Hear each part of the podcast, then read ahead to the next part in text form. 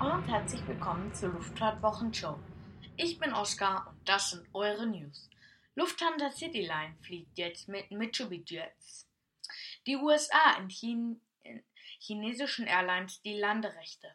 Und wird die Produktion der 747-8 eingestellt oder bleibt sie erhalten? Das gibt es gleich.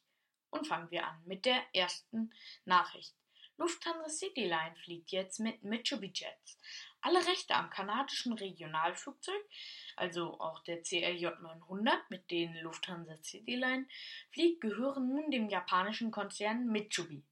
So erscheinen die CRJ 900 von Lufthansa Cityline auch unter einem neuen Namen, nämlich unter Mitsubishi CRJ 900 Jets.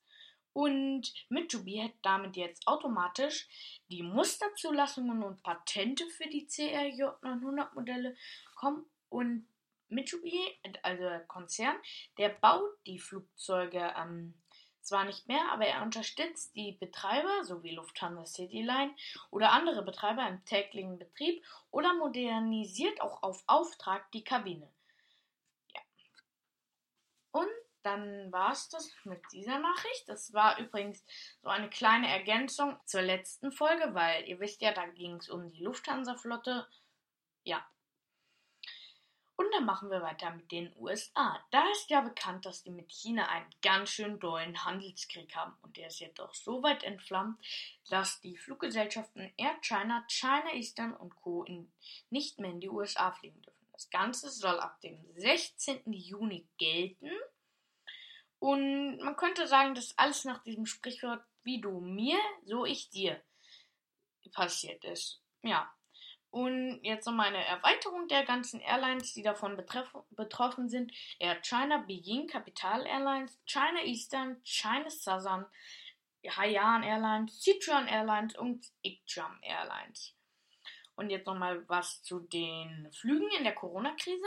Chinas Airlines hatten ihre Flüge in die USA auf einem tiefen Niveau aufrechterhalten. Also öfters die Woche oder am Tag halt nur ihre Konkurrenten aus den USA. Nehmen wir jetzt zum Beispiel mal Delta und United durften nur einen Flie Flug nach Peking oder Shanghai, also in alle chinesischen Städte anbieten. Ja, und da hat jetzt das Verkehrsministerium Washington gesagt, nee, das lassen wir uns nicht gefallen. Die dürfen jetzt ab dem 16. Juni auch nicht mehr hier landen. So. Dann haben wir hier noch eine Meldung über die 747-8. Von diesem Flugzeug wird die Passagierversion ja auch nicht mehr gebaut. Und jetzt könnte es auch noch so weit kommen, dass die Frachtversion auch nicht mehr gebaut wird. Und da muss gerade schon wie erwähnt in der Anmoderation, der Flugzeugbauer muss sich entscheiden, ob er die Produktion der 747-8 einstellt oder weiterführt. Und für beide Möglichkeiten gibt es auch gute Gründe. Aber nochmal zum Anfang. Warum Boeing jetzt überlegt, das Flugzeugprogramm einzustellen? Es begann alles so. Im kalifornischen Hartron baute die Triumph Group Teile der Rümpfe im texanischen Dallas. Doch im vergangenen Jahr also ähm, 2019, entschied sich dieser wichtige Zulieferer, weil ohne ein Rumpf ist ja eigentlich fast unmöglich, ein Flugzeug zu bauen. Was sage ich? Unmöglich.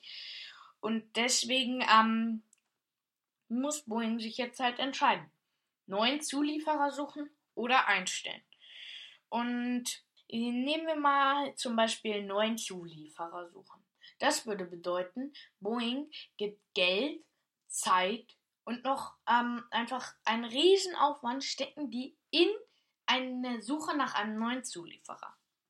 Äh, und jetzt nochmal für die Boeing 747-Fans, wenn jetzt da keine neuen Aufträge auch reinkommen, dann ist in knapp drei Jahren Schluss mit der 747 bei Boeing. Ja. Aber jetzt nochmal das, was für die 747 spricht.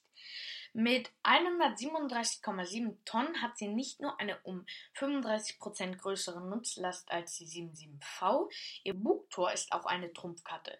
Ist nicht für übergroße Ladungen geeignet, aber das Beladen und Entladen beschleunigen. Und das ist gerade in der Corona-Krise ja ein sehr großer Vorteil, weil Masten müssen ja schnell von A nach B gebracht werden. Ja, und es würde sich halt nur lohnen jetzt, also nochmal zu den Bestellungen. wenn 100 Bestellungen reinkamen. Und jetzt nochmal zur Geschichte der Bestellungen. Es sind nur 145 Orders reingekommen. Auf die Passagierversion sind 47 entfielen, auf die Frachtversion 107.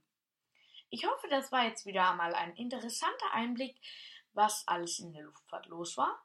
Und dann sehen wir uns bei der nächsten Folge wieder. Bis dahin, bleibt gesund und tschüss. So, und jetzt für alle, die noch dran sind, hier ist nochmal die richtige Version von Mitsubishi.